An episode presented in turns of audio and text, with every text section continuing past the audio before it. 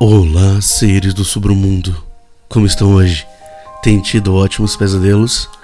Bom, galera, a gente finalmente chegou no episódio 300. É, eu queria agradecer a todo mundo que chegou até aqui com a gente, que percorreu todo esse caminho. É, o podcast não existiria sem vocês. Não, não aconteceria tudo o que aconteceu se não fosse o apoio de vocês. Eu queria realmente agradecer a tudo que aconteceu até aqui. Espero que a gente continue junto por bastante tempo e também deixar aquele um abraço, aquele agradecimento enorme para os patrões que foi as pessoas que foram possíveis, que, são, que acreditam mesmo no podcast de continuar acontecendo. É, não tem como não agradecer eles a todo o paz que a gente dá, porque eles realmente são fenomenais em tudo que fazem. É, não vou, te vou tentar não me alongar tanto aqui, porque o episódio hoje é um, é um pouco longo, então assim, vamos lá? Eu sou o Bruno Lima e esse é o episódio 300 aqui do Sobre o Mundo Terror.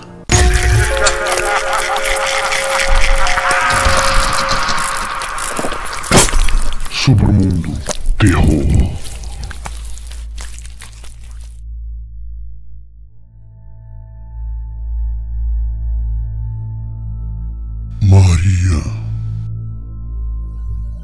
Eu não lembro a época que aconteceu, porque eu era muito criança e a memória me falha um pouco, sabe?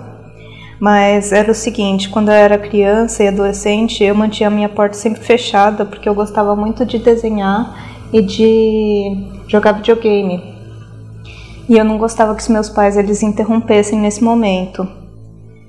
Aí eu mantinha sempre a minha porta fechada.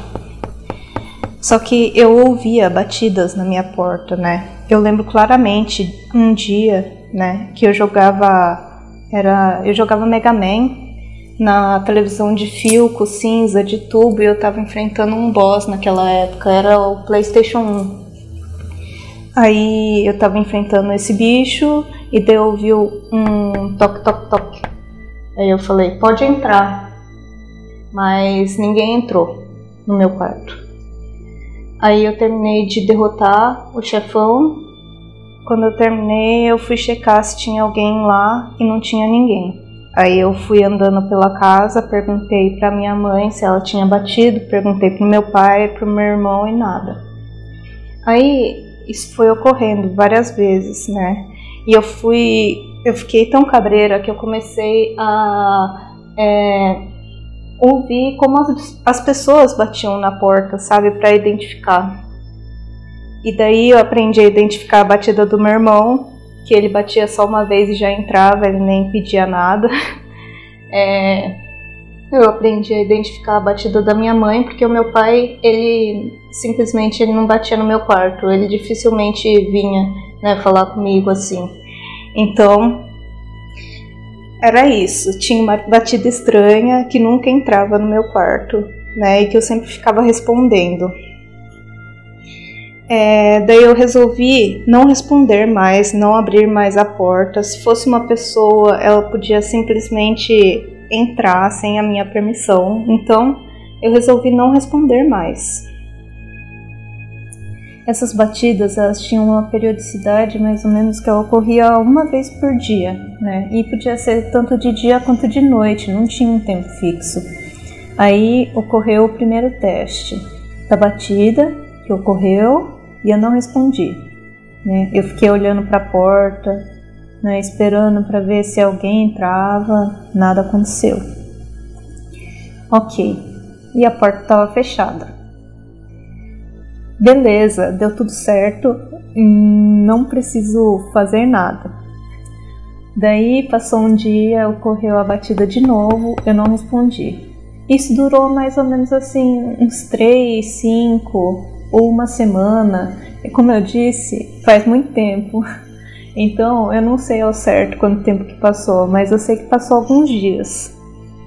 E eu tava dormindo, né, tranquilamente, né, à noite e eu durmo sempre de porta aberta. Eu não durmo de porta fechada. Aí eu tava dormindo tranquilamente até que eu senti coisas caindo em cima de mim. Várias coisas. Eu acordei no susto, fui correndo ligar a luz e eu encontrei todos os meus bonecos, bichinhos de pelúcia, action figures, tudo no chão. E daí eu olhei pro meu bichinho de pelúcia, um dos meus favoritos, que era um dinossaurinho laranja, todo colorido, que foi dado pelo meu tio de aniversário. Ele estava tremendo, sozinho, sem nada ao redor, né, para fazer ele ter aquele movimento. Aí eu lembro que eu senti muita, muita raiva daquilo que estava acontecendo, porque eu sabia quem estava causando isso, eu sabia que era por conta da batida na porta que eu não respondi e que isso era uma consequência, né, de eu não ter respondido. Aí eu senti muita raiva, assim. É, eu toquei no bichinho para fazer ele parar de tremer, ele parou de tremer. Eu peguei ele e coloquei ele na. É, quando você tem uma cama, ela normalmente tem um baú, né, para você guardar as cobertas, né, a roupa de cama. Eu peguei, abri esse baú e coloquei ele lá dentro né? E fechei. E até hoje aquele bichinho continua lá. Né? Só é, eu acho que ano passado que pela primeira vez eu tive a coragem de abrir aquele é, baú e ver o bichinho. ele não, ele está bem. É, na verdade, a única coisa que notei é que ele tem um, um rasgo né, que eu não lembro dele ter, né, mas até aí pode ser que não tenha nada, né, pode ser que não seja nada.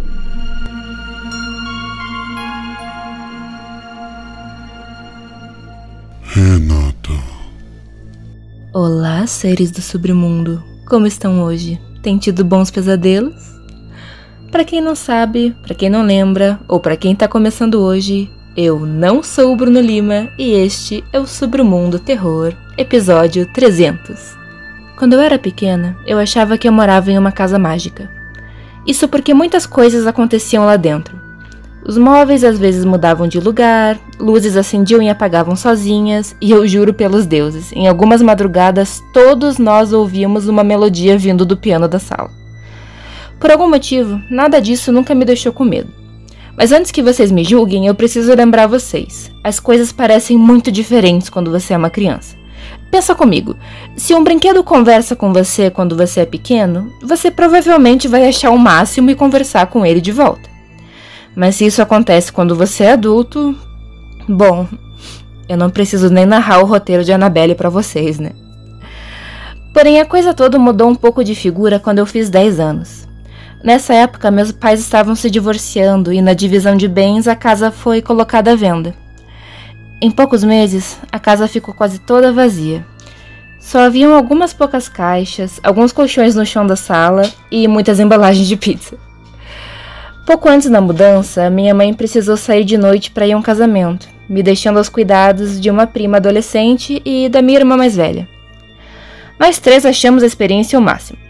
Depois de encher a barriga com pizza e chocolate, a gente fez um grande forte de caixas vazias, sabe esses castelos de criança? A gente se sentou em círculo dentro dele e começamos a brincar de contar histórias. Quando a gente começou com as histórias de terror, a minha prima interrompeu e falou: Ei, vocês já ouviram falar de um jogo chamado Orrija? Ana, não, aqui não, respondeu a minha irmã nervosa. Que jogo é esse? Eu quero brincar, eu falei. Depois de insistirmos muito, a minha irmã acabou concordando. Nós três rasgamos as páginas de uma velha lista telefônica, e sim, isso existia naquela época. Fizemos pequenos cartões de papel e escrevemos neles o alfabeto de A a Z, bem como os números de 0 a 9. Depois disso, colocamos todos esses cartões em um semicírculo no centro da sala e no meio colocamos um copo de vidro vazio. Depois disso, eu já não lembro de quase nada. Eu lembro apenas de sentir um frio estranho no meu estômago, igual acontece quando a gente anda de montanha russa, sabe? E depois. escuro. Eu abri os olhos quando eu senti uma mão gelada apertando a minha.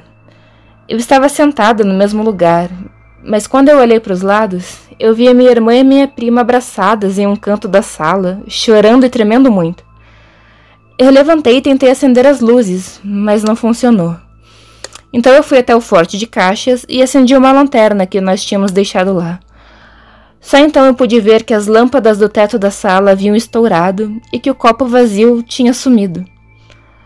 O que aconteceu? O jogo acabou? Eu ganhei? Eu perguntei sem entender nada. Algo no tom inocente da minha voz fez com que a minha irmã e minha prima se acalmassem. Por algum motivo, as duas me abraçaram e começaram a agradecer por eu estar bem. Depois de insistir bastante, elas me explicaram que as luzes estouraram por causa de um curto-circuito e que eu fiquei com medo e desmaiei. As duas entraram em pânico e por isso ficaram chorando no canto da sala enquanto decidiam o que fazer para me acordar. De mau grado, eu acabei aceitando essa explicação sem sentido, porque eu meio que já tinha entendido que elas não iam contar mais nada sobre isso. Mesmo com a minha pouca idade, eu sabia que essa história tinha muitas pontas soltas. Onde o copo do jogo tinha ido parar? E como eu desmaiei e continuei sentada no chão? Mas até hoje, a pergunta que mais me assombra é: se as duas estavam chorando em um canto da sala, quem estava segurando minha mão quando eu acordei?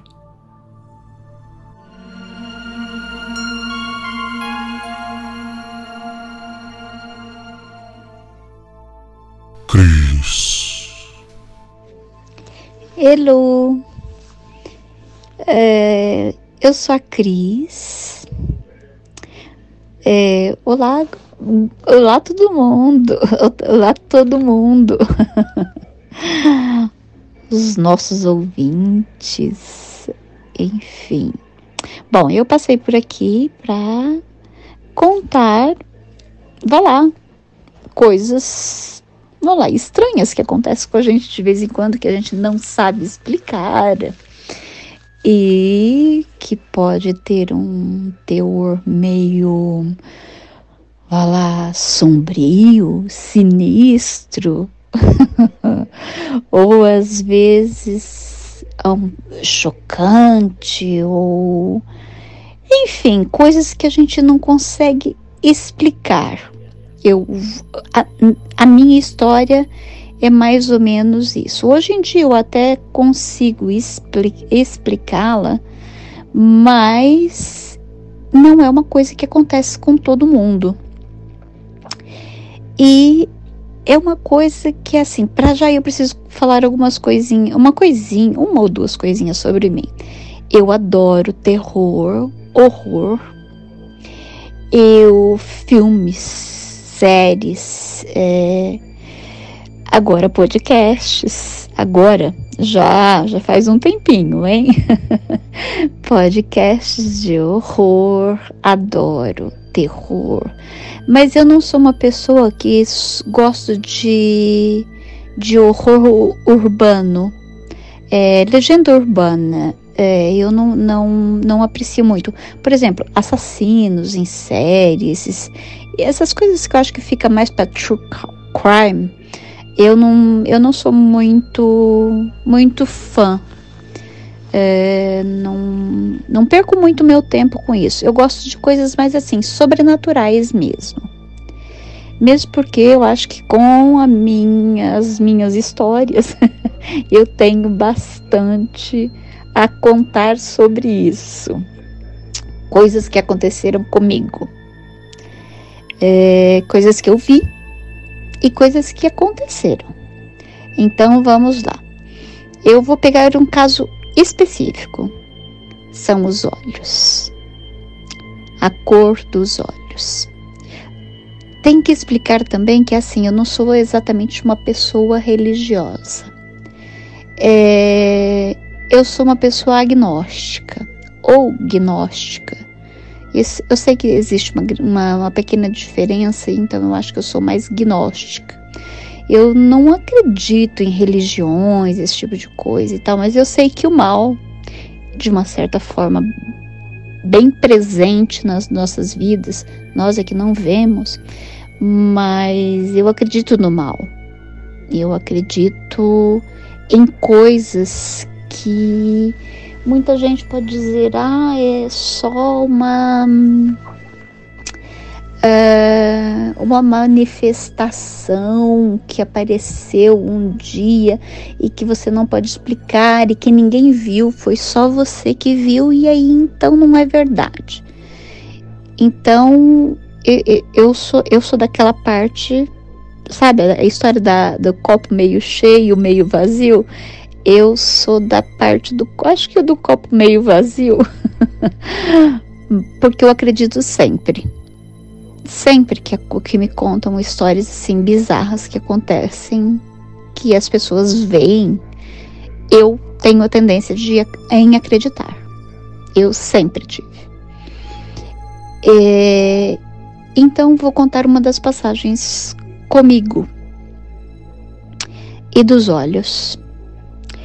Então a gente vê nos filmes e tudo, falar que os olhos, eles normalmente de pessoas mas e tudo, eles, é, é, essas pessoas, né, que praticam o mal, é, que gostam de, de, do sobrenatural, então que elas têm um lado do, assim, de um lado do, do, do sinistro, do de espíritos dos malignos e tal, e que os olhos são sempre, são a maioria vermelhos e tal, e que, enfim, as feições do rosto podem mudar.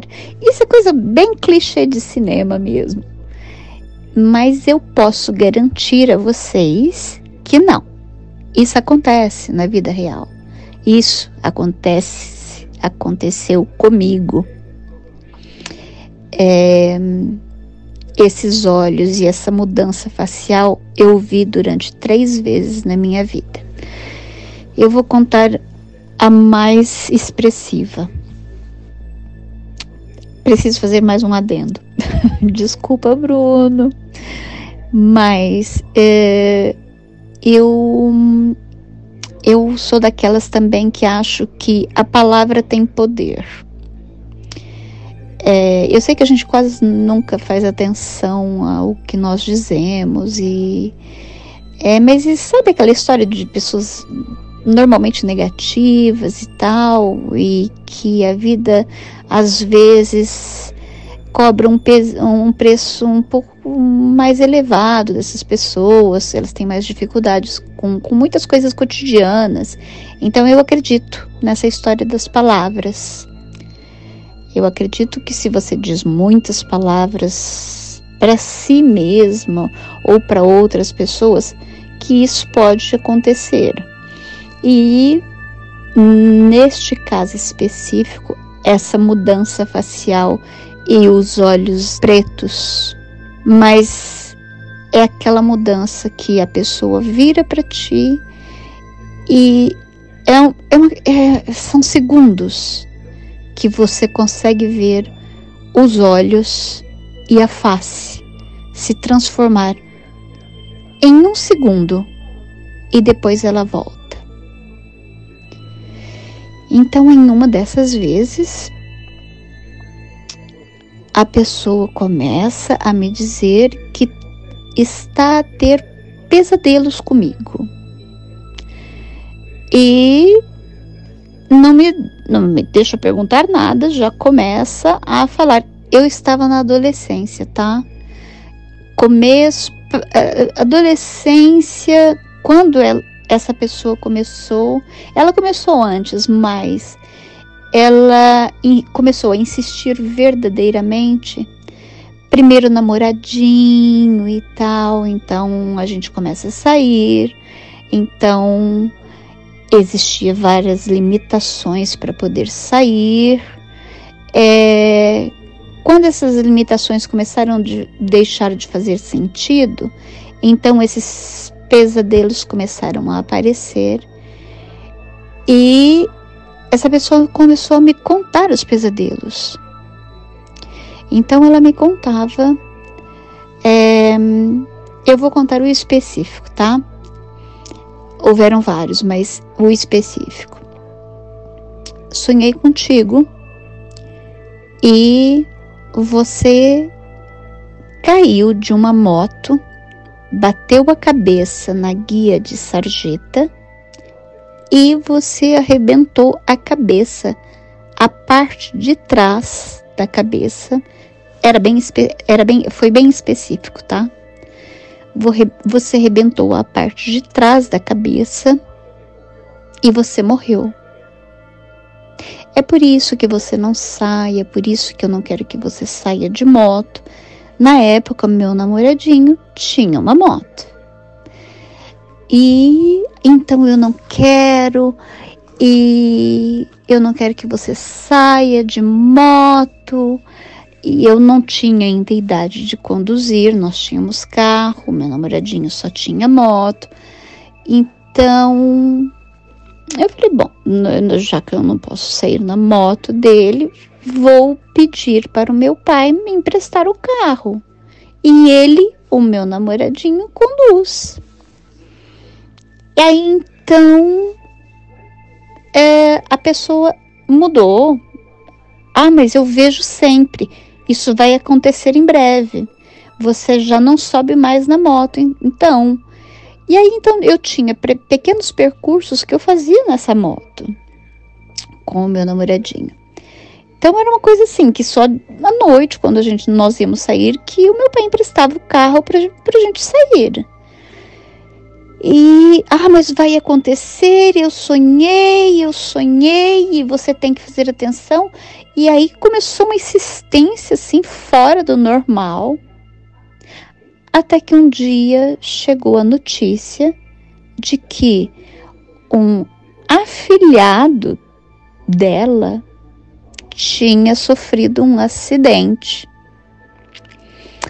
Um, eles eram, eram uma criança, era uma criança, tinha uns seis anos. Ele foi atravessar a rua e um transporte público, um ônibus, é, pegou ele por trás e jogou ele. Claro, ele era uma, era, era uma curva e, e o menino atravessou sem olhar e o ônibus bateu por trás e arrebentou a cabecinha do menino por trás. Ela ficou horrorizada porque era comigo.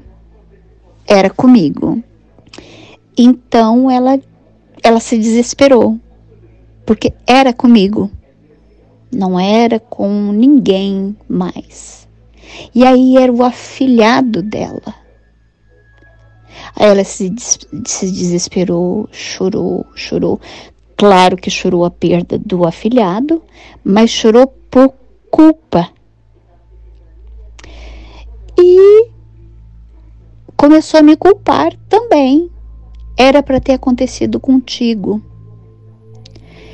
E você não me ouviu, aconteceu com o meu afilhado. E eu não conseguia, eu era adolescente, gente. Quando o menininho morreu, eu acho que eu tinha 15 anos. Eu não entendia por que, que era minha culpa. Eu, eu não entendia que tinha que ter acontecido comigo. Ela disse que era comigo, tinha que ser comigo. Então, quer dizer, eu tinha que ter morrido para o afilhado dela não, não morrer mas eu não conseguia chegar a essa conclusão. Então eu, eu, eu me sentia também culpada porque ela dizia que eu era culpada. Que ela sonhou que era comigo e que o afilhado dela morreu.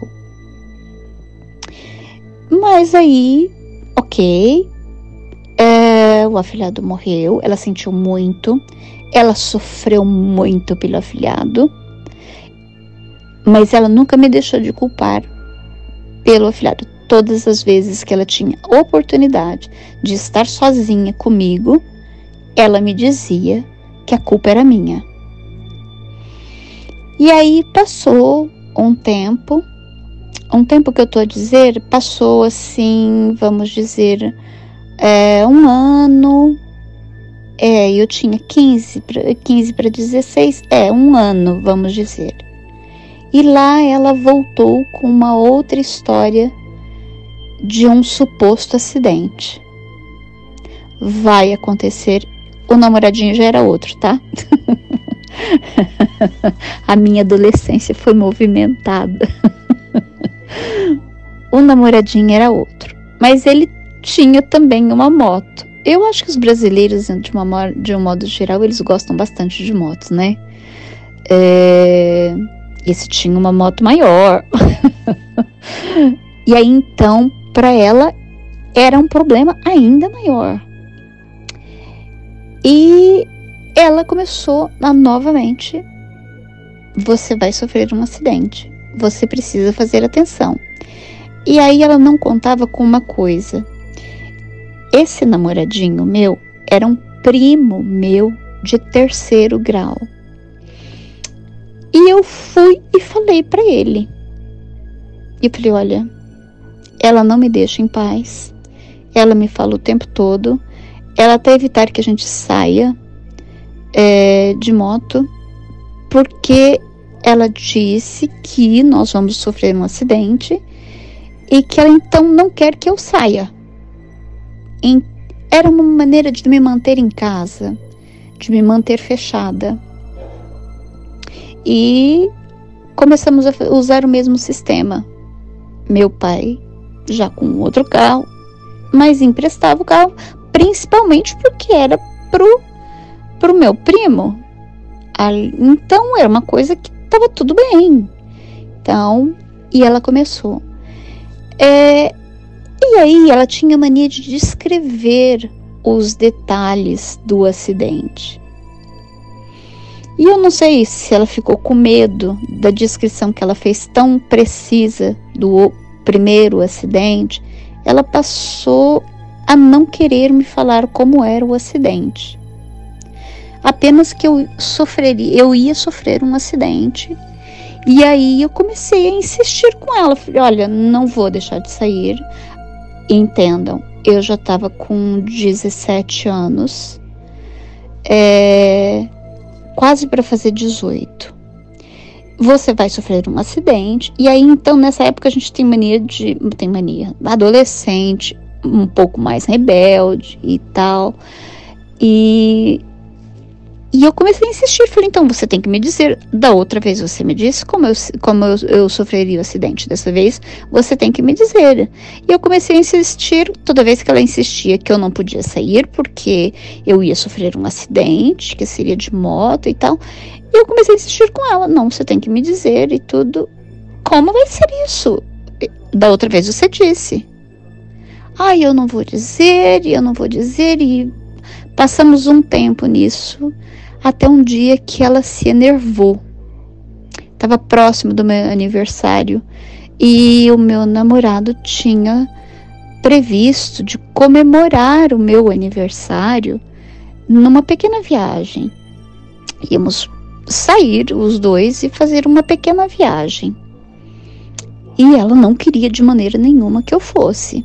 Então ela começou a falar que não era para eu ir, que e, é, Gente, era mesmo uma pequena viagem, tá? Era no máximo 100 quilômetros, não, era, não chegava nem isso.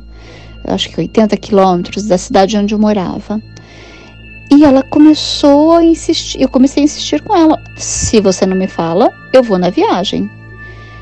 Não vou falar, eu não tenho que falar, você tem que entender que isso acontece. E eu comecei a insistir com ela. Foi aí que eu vi os olhos a face e os olhos quando a pessoa está de, ela estava de costas.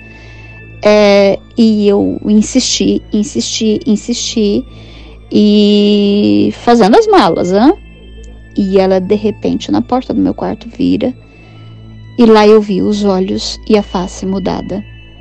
Mas são segundos, gente. É, parece, como é que eu vou explicar? Os olhos negros. Eu enxergava os olhos negros todo, todo preto, e a face como se fosse cera derretida, como se a, a face estivesse a derreter como se fosse cera, como se aquela face não fosse carne e osso, fosse uma cera. Mas isso é uma questão de segundos. Eu vi, eu me espantei, eu parei de arrumar as malas. Quando eu parei, ela olhou para mim: "O que, que foi?" Eu falei, não, não foi nada. É, eu quero que você me. Sentei na cama, falei, quero que você me conte como vai ser o acidente. Senão eu não quero mais ouvir. e eu vou falar para o meu pai o que está acontecendo. Aí ela me disse que o meu pai já sabia, que ela já tinha contado para o meu pai. Falei, pois então eu quero conversar com o meu pai para ver o que, que ele pensa disso. E, ai, mas você não vai conversar com seu pai, você não vai falar nada, é, você vai fazer o seu pai brigar comigo. E eu falei, olha, eu vou na viagem. Ponto. Isso não tem desculpas, não, não tem mais como você fazer ou não ir. Eu vou. Meu pai deixou, eu vou na viagem. E aí eu fui na viagem. Fomos, passamos um fim de semana fora. Quando eu voltei, então eu voltei, não é? Eu voltei, não sofri acidente nenhum e tal. Aí ela resolveu me contar como seria o acidente. Olha, o acidente que eu vejo é numa rua e vocês estão os dois e você, o que eu vejo é que vocês dois não vão nem cair da moto. Eu falei, e eu vou morrer. Eu vou sofrer um acidente, não vou cair da moto e vou morrer. Eu falei para ela. E ela falou para mim, vai ser um impacto. O impacto vai te matar. Eu falei, mas como um impacto que não derruba uma moto? O impacto de um carro que não derruba uma moto, ele vai me matar. E ela, eu não sei, é isso que eu posso te dizer. E eu senti que ela estava a esconder alguma coisa. Então eu queria saber mais. Eu falei: o outro, você foi muito específica. Você sabia que a cabeça ia estar tá arrebentada. Ela, ai, ah, por isso eu perdi o meu afilhado. Falei, pois. Então você sabe que se você me contar tudo e não acontecer nada comigo, vai acontecer com alguém. É isso? Aí ela, não, não é nada disso, é só que eu só consigo ver isso mesmo. Você sofre um acidente e você vai com um impacto, é, a moto vai andar um pouco e o teu primo vai conseguir controlar a moto, mas você vai, com o impacto, você vai morrer. E eu falei, ok. Então tá, então é só isso. Com o impacto de uma moto que não vai nem cair, eu vou morrer. É isso que você tá me dizendo. Ela falou, é. Eu falei, bom, então tá, então você já me contou. Mas aí ela não. Depois que ela me conta isso, ela não parou mais de falar sobre isso.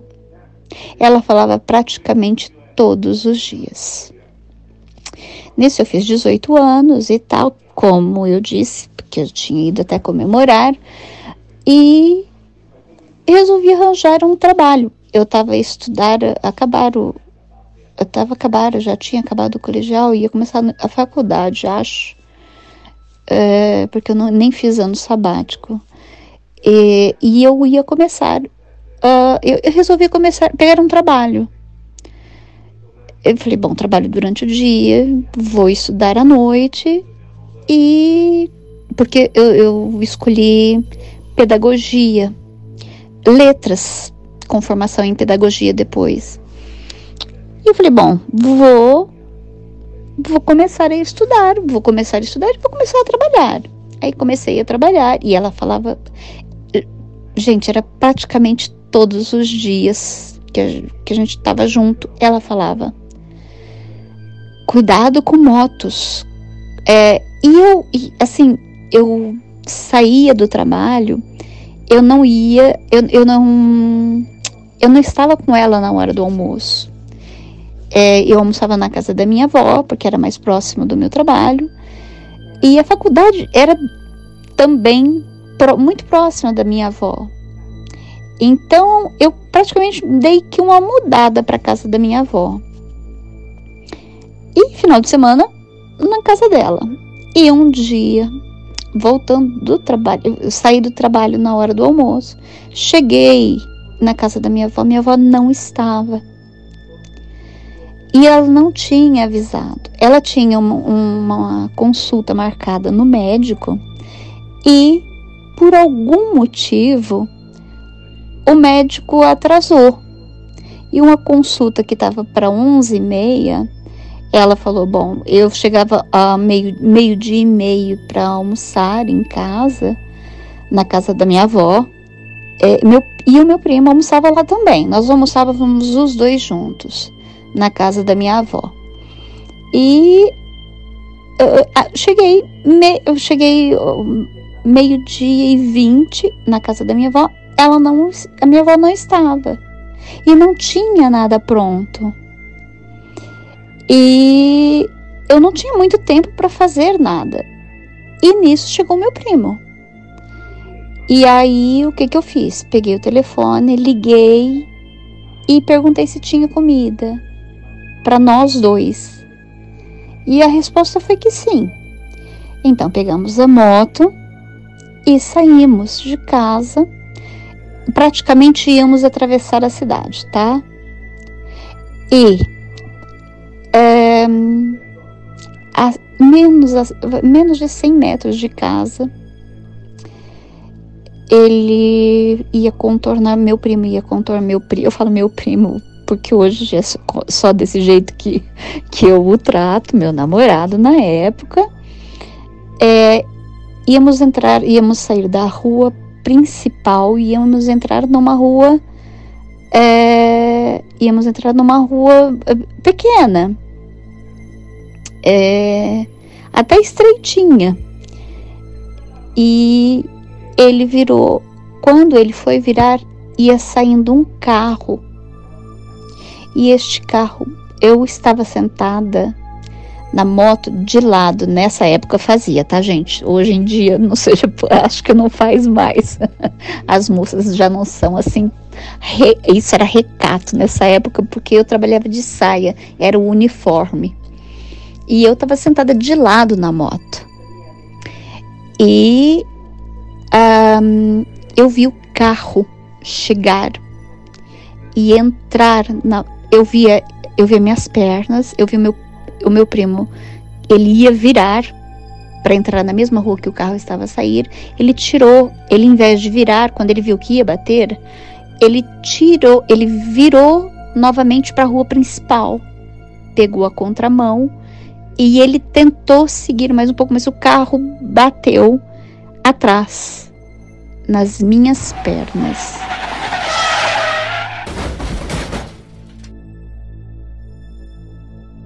E o meu primo conseguiu controlar a moto. A moto não caiu.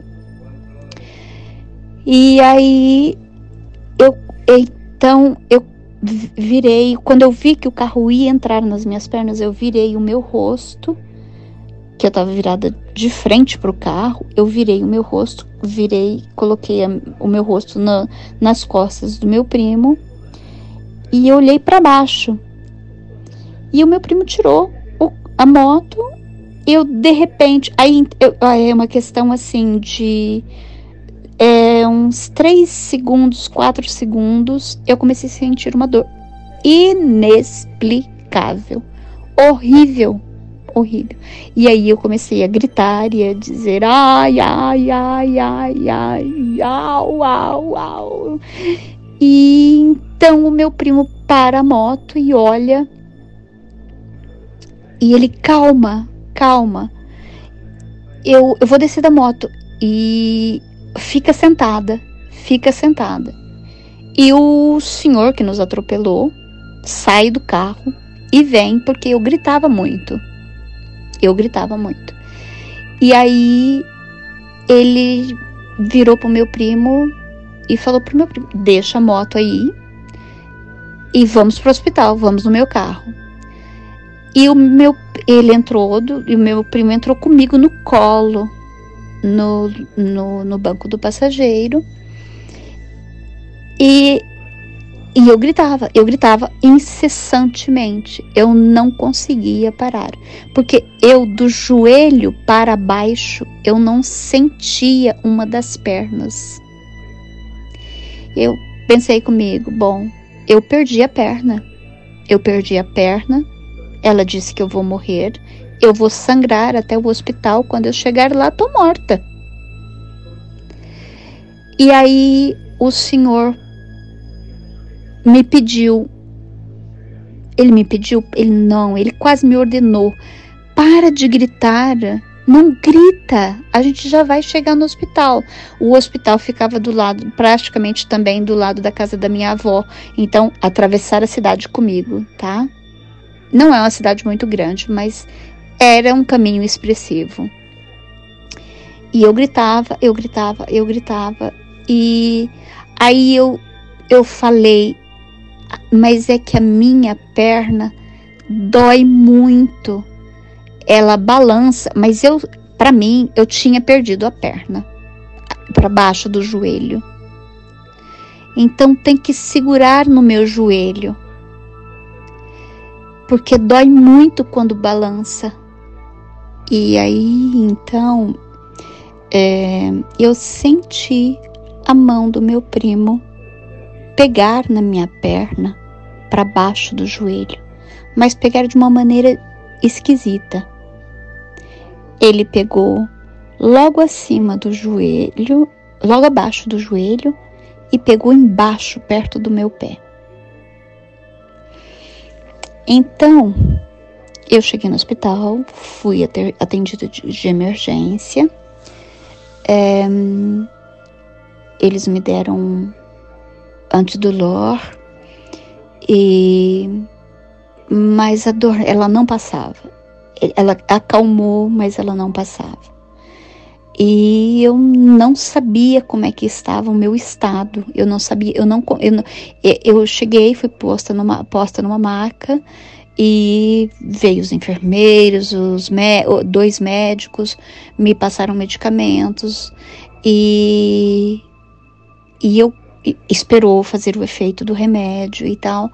E aí que eu subi para uma sala de cirurgia. Porque eu tinha, eu estava com problemas nas duas pernas, eu sentia dor em uma só, porque era a mais grave.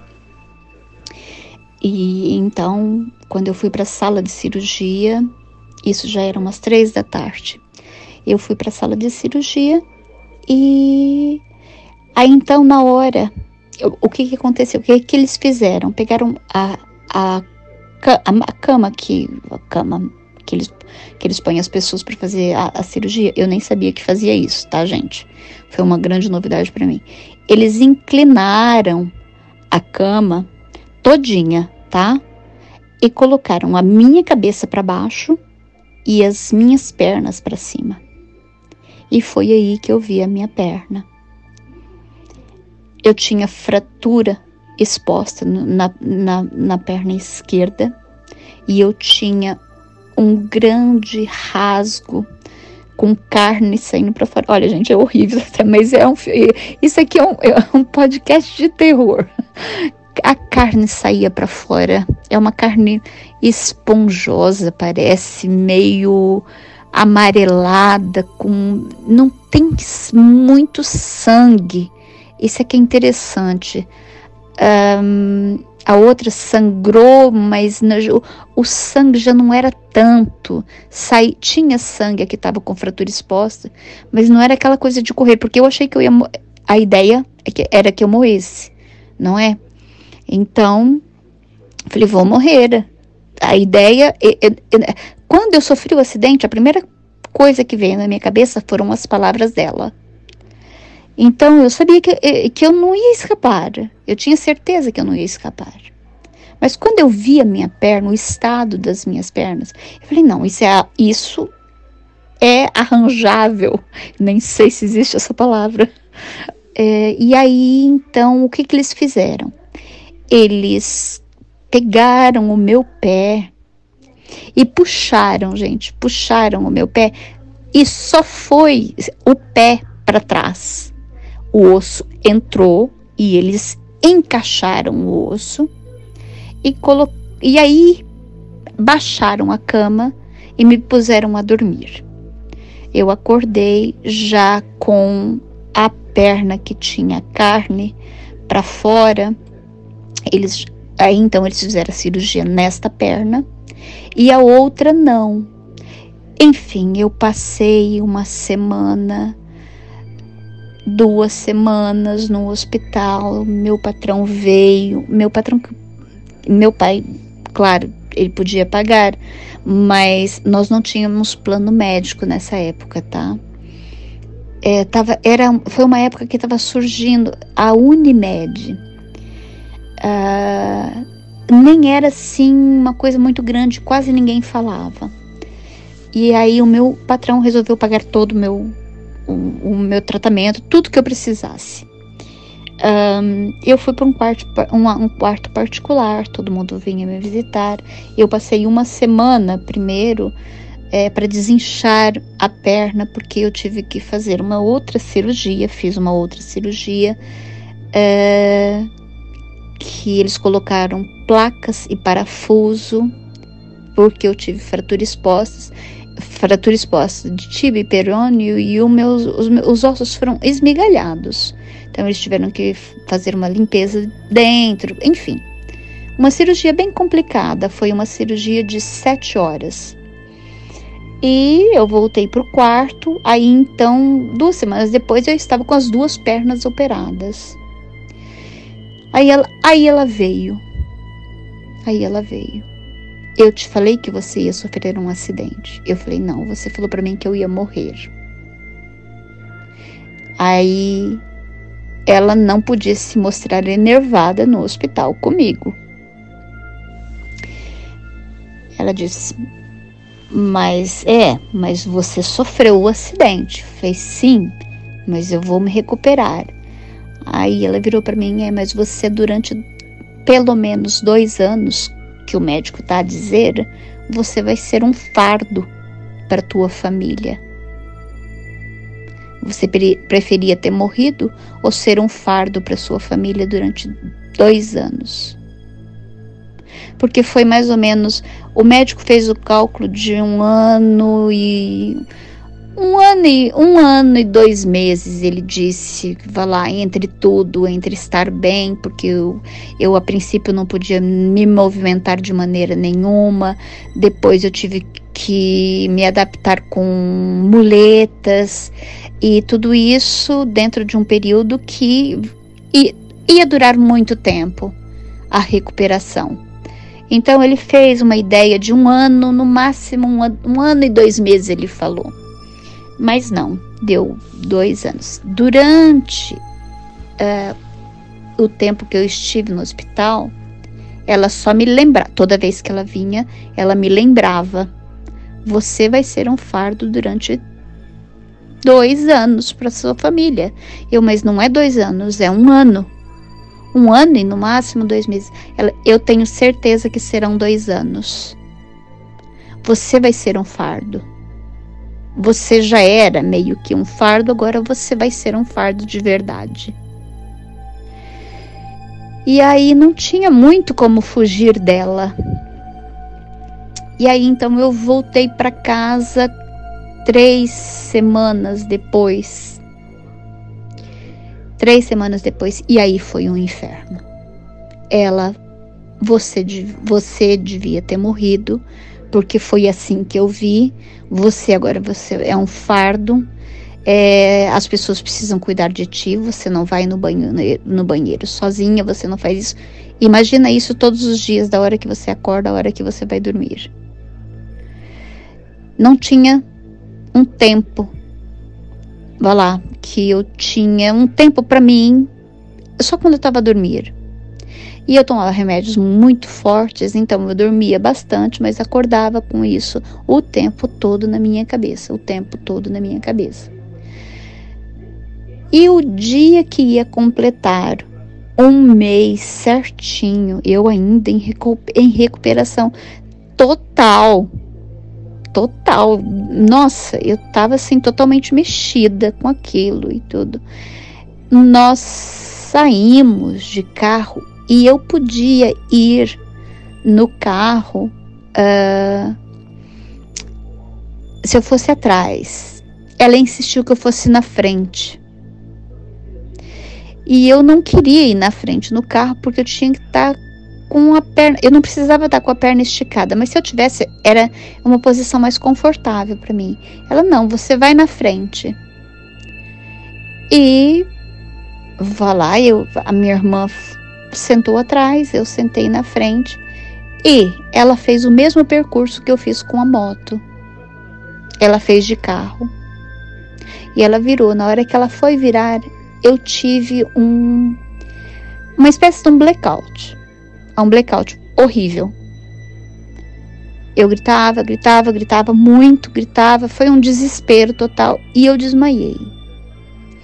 Quando eu acordei, eu não lembrava nem o meu nome.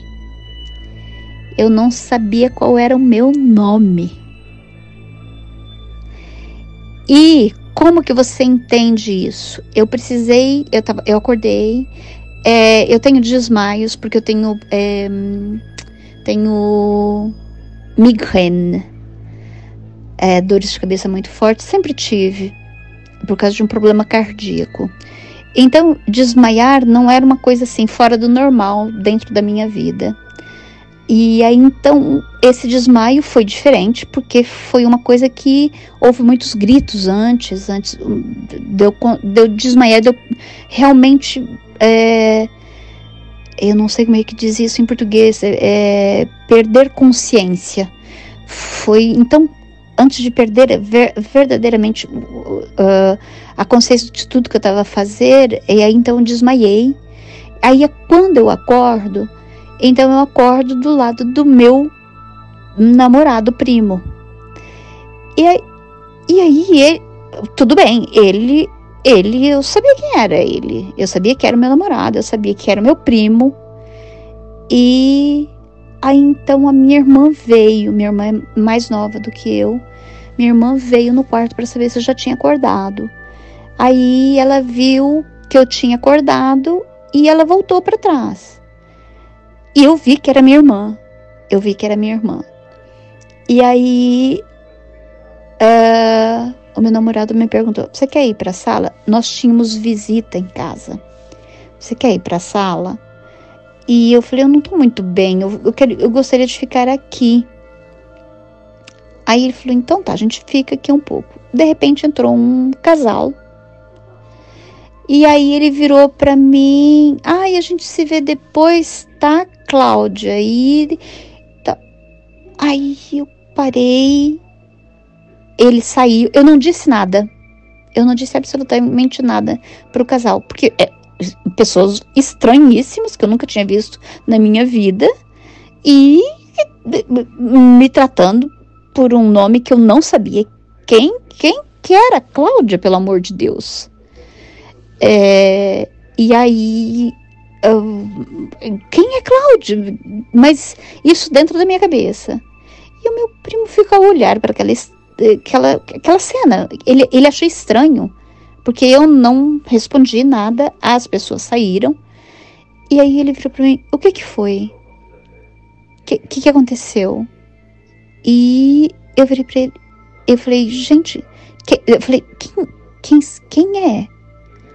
Aí ele falou: É, são seus primos. Ele disse o nome, tá? Eu tô fazendo curto aqui para não ficar muito chato. E aí, e eu falei, e falei, quem? E mas e quem é Cláudia? Aí ele, aí ele achou estranho. Aí ele virou para mim: "É você?" Eu falei: "Eu?" Eu falei: "Não." Ele falou: "Sim." Como é que é seu nome? Aí eu parei e falei: não sei. Isso era um domingo de noite. Aí então descobri que eu reconhecia o meu pai, a minha irmã, o meu namorado, primo e mais ninguém. A minha vida, ela acabou ali. Eu não reconhecia mais ninguém. Eu não sabia o que estava acontecendo, o que tinha acontecido comigo. Eu não sabia do acidente. Eu tentei levantar, ele não deixou, ele, mas a sua perna, eu, mas o que que tem a minha perna? E eu olhei. Ela eu tava com uma, uma, um lençol por cima. Eu tirei o lençol, aí eu vi a minha perna, eu virei para ele e falei: "O que que é isso? O que que tá acontecendo?" E aí ele, mas calma, vamos com, vamos com calma.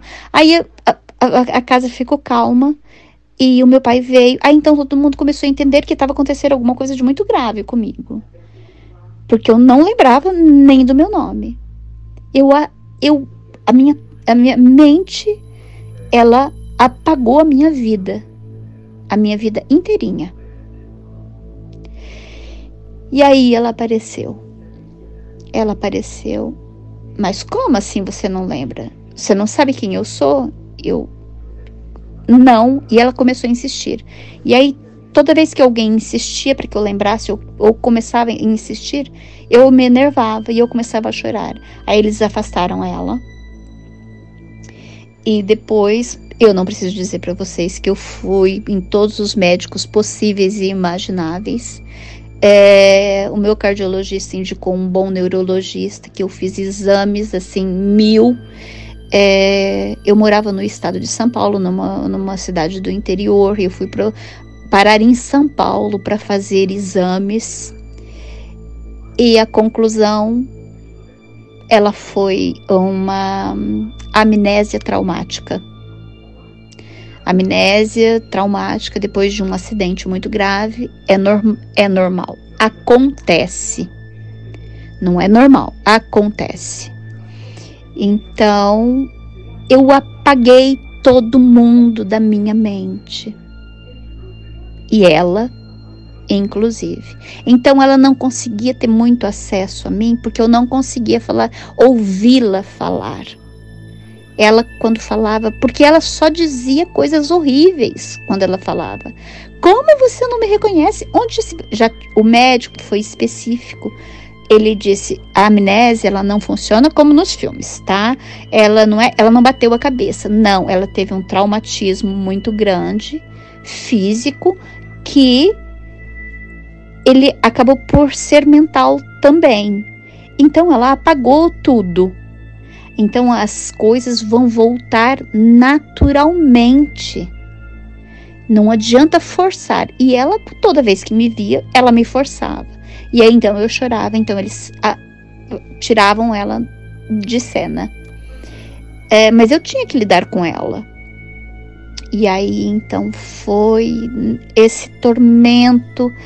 É, a minha vida desapareceu, gente. A minha vida desapareceu tranquei faculdade, é, perdi, o empre perdi o emprego. Eu não conseguia mesmo ir trabalhar por causa da perna, não é? é tranquei faculdade, é, não queria ver ninguém. Eu passei praticamente uns quatro meses dopada verdadeiramente. Eu dormia é, o tempo todo, acordava, tomava um banho, almoçava, dormia de novo a tarde toda, acordava tarde, eh, tomava um outro banho, dormia novamente e comecei a fazer retornos ao médico para poder tirar as bandagens do, do, do, do ferimento, é, depois tirar pontos e tudo, e eu não conhecia ninguém. E aí então, estar numa casa onde eu conhecia a minha irmã e o meu pai que saía para trabalhar, e mais ninguém era um problema. O meu namorado passou a vir morar em casa, na minha casa, porque eu só conhecia eles. E aí então, com um mês, eu comecei. É, é porque o médico explicou: começa a ir nos lugares que ela tinha o hábito de ir a avisa a família toda que não pode forçar e tudo, mas aqueles parentes não faz aglomeração, aqueles parentes que puderem, que não in, insistirem para que ela lembre das coisas, é, então vocês visitem, faça ela ir nos lugares para começar a vir. Então as, as, as coisas começaram a voltar. Eu, eu lembrei de uma tia.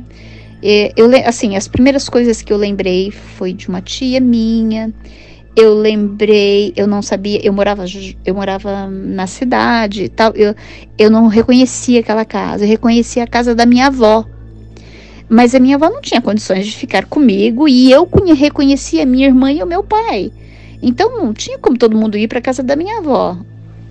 Então eu fiquei em casa e eu, enfim, é, foi um tormento a minha vida. Ela desapareceu da minha mente e eu levei até um dia que ela conseguiu chegar perto de mim, é, sem que ninguém estivesse por perto. E ela disse para mim: Bom, de uma certa forma você morreu, não é? Você não lembra de nada? Então foi uma. Eu acho que eu vi só uma morte mental mesmo. Deve ser por isso que eu nunca tive caída que eu sabia que a moto não ia cair e que você também não ia cair, porque a sua morte foi, foi mental. E ela estava certa, gente. Ela estava certa. A minha morte foi mental. Ela continuou a me, me atormentar. É, as coisas voltaram aos poucos. Eu já estava com. Eu já conseguia andar de muletas e tudo, e ela sempre dizendo que eu era um peso na família, e agora ainda mais que eu tinha tido uma morte mental.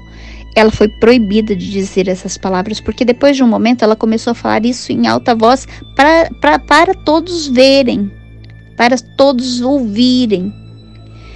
E aí então eles proibiram ela de dizer essas palavras. O médico chamou a atenção dela. Um dia ela foi no médico comigo, especificamente para o médico dizer que isso não era para ser dito nunca mais. E aí então é, as coisas voltaram gentil, gentil, gentilmente para mim é, demorou bastante para que eu retornasse à minha vida. Bastante que eu digo, 18, 19, 19 anos. É, eu depois terminei com esse rapaz, com o meu primo, comecei a namorar o, um, um, o pai dos meus filhos. Eu ainda usava muletas, eu ainda tinha os, os as, a placa os parafusos na perna e tudo. Comecei a namorar o pai dos meus filhos. É, então conheci, eu comecei a conhecer gente nova. Os antigos eu evitava porque eu não lembrava deles. Então começou, é, foi muito duro, foi muito difícil, durou muito tempo. Ela estava certa, eu tive uma morte mental. É, eu depois me casei, claro, pai dos meus filhos, eu me casei, tive os meus filhos. São tudo coisas novas que então vieram depois. Eu fiz novos amigos, consegui guardar pouquíssimos amigos de antes do acidente. Pouquíssimos, pouquíssimos. É, dá para contar no dedo da mão e sobra dedo, hein? É, a família, a maior parte, eu me, eu me lembro delas. É, depois tive meus filhos, vivi a minha vida e tal. E bem há pouco tempo é, que eu descobri que, por exemplo, que ele, é, o médico ele me deu, ele fez uma, uma previsão de que eu até uns 10 anos eu ainda recuperaria pedaços da minha memória. A partir desses 10 anos ficaria mais difícil de recuperar a minha memória. E eu um, descobri há bem pouco tempo que eu ainda tenho um pedaço da minha memória falho que eu não recuperei e que provavelmente eu não vou recuperar nunca mais, porque faz, isso faz tantos anos, eu era uma menina, é, então eu não recuperei nunca mais. Eu, depois que me casei, fiz questão de não deixar ela muito próxima de mim. Ela insistia em me visitar e depois ela se mudou. Ela se mudou, eu dei graças a Deus, perdi praticamente contato com ela durante um bom tempo. De vez em quando eu ia, não sei por que isso, não me pergunte, eu ia visitá-la. Ela me tratava sempre muito mal, sempre com essas coisas, mas daí já não tinha tempo de ter sonhos comigo. E eu não ligava para ela, eu não falava com ela, e ela não falava comigo, e então eu consegui dar um novo sentido à minha vida. É, mas foi um período muito difícil, extremamente difícil para mim. Mas ela conseguiu, ela conseguiu, gente. Ela conseguiu me matar mentalmente. O que ela sonhou aconteceu. As palavras têm poder? Talvez. Ela teve alguma ajuda? Ela fez alguma coisa? Ela teve alguma ajuda espiritual, o espiritual, quando a gente fala no, no mundo dos espíritos, eu penso sempre no bom sentido, mas talvez seja no mau sentido. Ela fez alguma coisa, algum pacto, alguma coisa para me causar tanto mal? Não sei, eu não sei dizer. Mas sei que, até hoje, quando falo com ela, tenho medo quando ela sonha então, essa é a minha história. É, é mais de uma, do, do lado físico, é, mas com um poder mental muito grande de uma pessoa, de uma poder de poderia a gente poderia chamar isso de poder de sugestão e tudo. Eu acho que nesse caso dela não. Tem mais alguma coisa. Tem algum lado muito negativo nisso. Muito muito errado com ela. Tem alguma coisa. E o problema dela sou eu. Ela tem um problema comigo. E ela faz tudo que ela pode para me prejudicar. E não sei como ela consegue isso, mas ela consegue. Ela consegue. Ela tem alguém que ajuda do lado dela, um espíritozinho que fala, sabe aquele anjinho mal e o anjinho bom? Eu acho que ela tem dois anjinhos, mas os dois são ruins, são de, um em cada lado do, do, do ombro, sabe? E eles ajudam. Então eu acho que, que é isso. Ela conseguiu me matar, me matar mentalmente. Me refiz. Tô, tá tudo bem, viu, gente? tá tudo bem. Mas eu acho bem interessante contar isso e colocar no contexto do horror, porque é horrível uma pessoa destas. Essa pessoa é uma pessoa muito, muito horrível. Então, eu acredito na maldade de espíritos malignos neste caso específico. E se vocês quiserem comentar depois, se vocês acham que, que tem só um lado assim muito errado comigo ou com ela, tudo bem. Deixa a cargo de vocês, tá bom? Então, esse foi o meu relato. Obrigado por me ouvirem, ok? É, Bruno, depois se precisar de mais alguma coisa, eu tenho mais relatos, tá? Outras coisas. mais ou menos nesse mesmo sentido, mas outras coisas. Olha, pessoal do grupo, beijinhos grandes para todos vocês. Tô doida para ouvir histórias de vocês também, de todo mundo, hã? Kill, o Kill e a Bia tem uma história maravilhosa para nos contar, que eu tô doida para ouvir, ok? Então tá. Beijos para todo mundo, beijos grandes, beijos a todo mundo que nos ouve, beijos.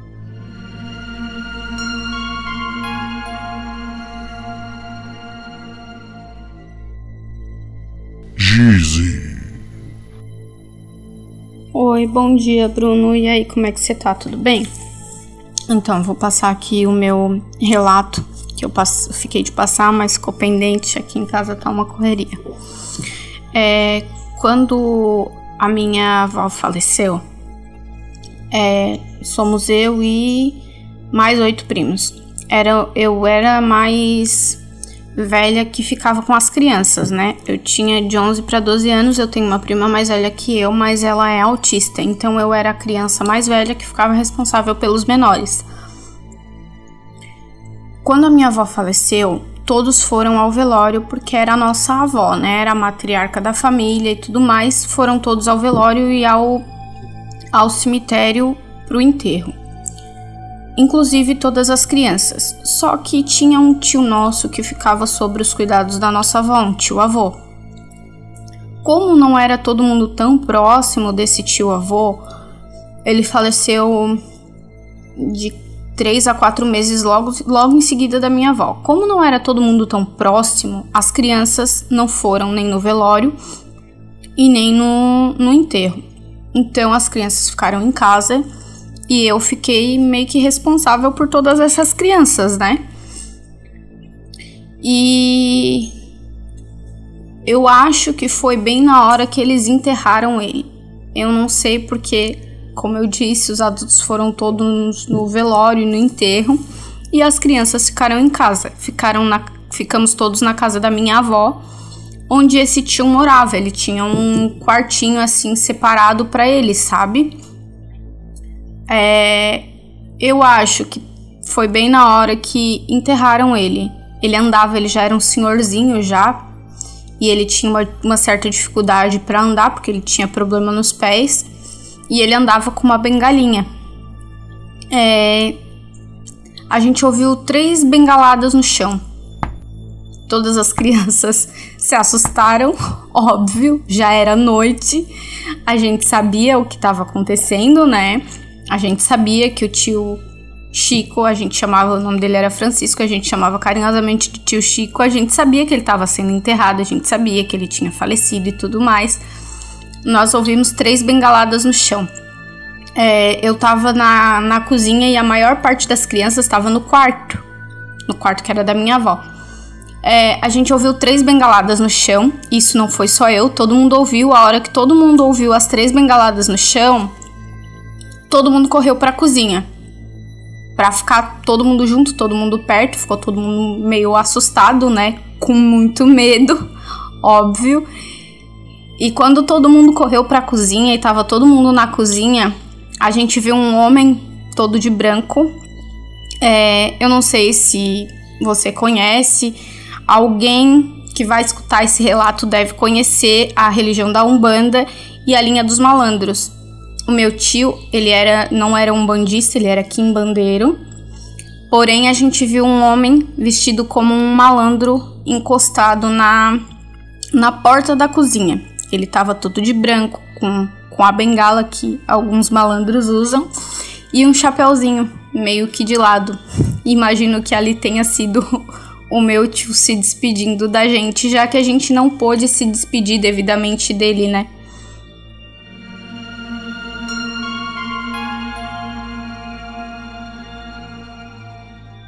Alfredo.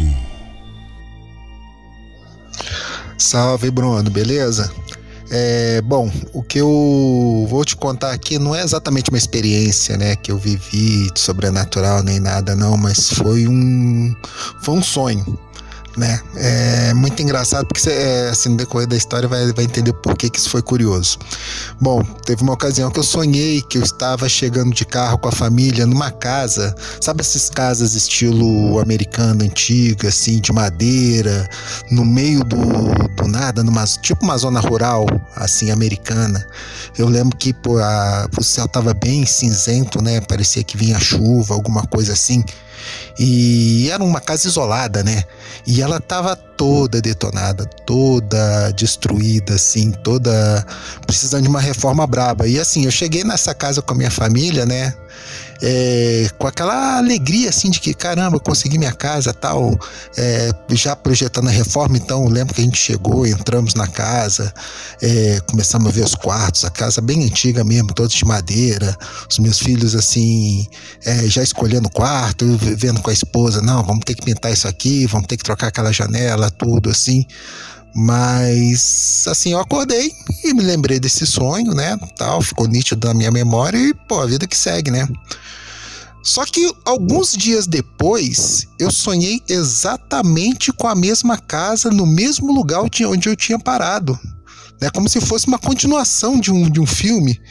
E aí eu tava pra, pra ir numa área da casa assim mais escura, mais abandonada. Aí eu entrei, tinham vários quartos que tinham camas. E aí não sei por que veio a ideia de que aquilo era um manicômio e não sei o que, assim, ficou aquela coisa na lembrança, não, isso aqui era um manicômio que foi abandonado. E eu vasculhando os quartos e eu vi um, um ser branco, todo decrépito, assim, como se tivesse enrolado em aquelas camisas de força antigas assim, suja, surrada, e esse ser olhou para mim e começou a rastejar para longe, né? Então aí eu já levei um susto, né? Que eu imaginei que fosse um pesadelo e eu acordei de novo, né? E eu pensando assim, caramba, qual é. Nunca tinha acontecido isso comigo, né? Qual era a possibilidade de ter, de sonhar duas vezes com o mesmo lugar numa continuação de um sonho, né? E assim, como eu estudo muito essas coisas espirituais, né, eu e minha família aqui, eu comentei esse sonho com a minha esposa, né, ela falou assim, ah, isso aqui é você que tá levando a gente pro, pra, pro outro, outro mundo aí, outro plano aí, pra gente morar, mas pô, que lugar que você foi escolher pra gente morar, né, aí eu comecei a rir com ela, tudo, mas, assim, foi uma coisa bem surreal. Não é uma história de terror clássica, assim, não foi uma coisa de dar medo, não. Mas dentro do que eu acredito, né, de espiritualidade e tudo, realmente eu imagino que eu estive num lugar, assim, num outro plano de existência e que a gente tava assim, como se a gente fosse se instalar lá, né? Vai saber o que que é. Cara, então é isso. Pô, gostaria de também parabenizar aí pelo teu excelente trabalho. Cara, teu podcast é sensacional, meu companheiro no trânsito maluco aqui de BH quando eu tô indo pro trabalho e eu curto demais, cara. Vida longa aí pro teu trabalho, tudo de bom e um 2024 aí cheio de realizações.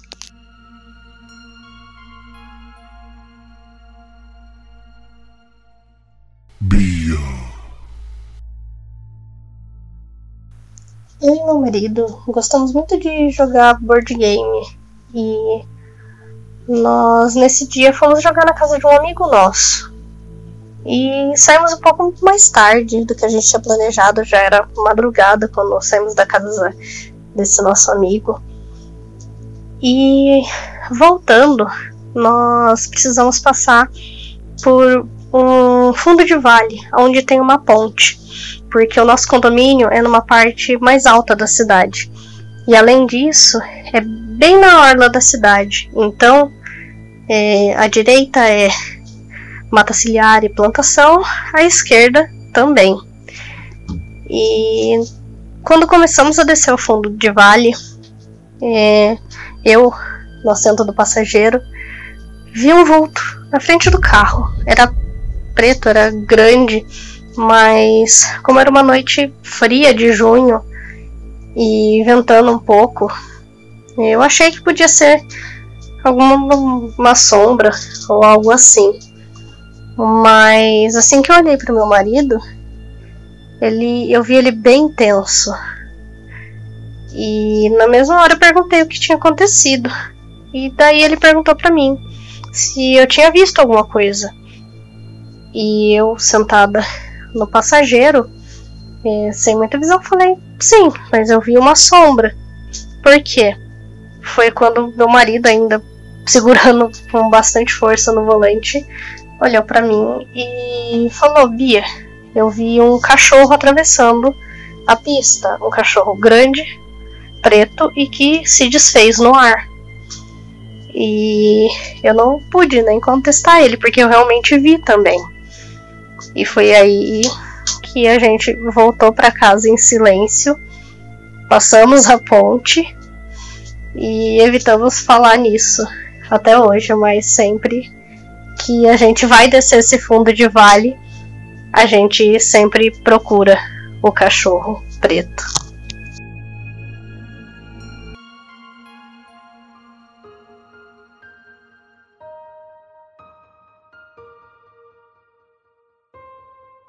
E aí galera, tudo bem? Eu pareci aqui no final só para perguntar se vocês gostaram do podcast, o que vocês acharam e, claro, para agradecer de novo esses 300 episódios juntos.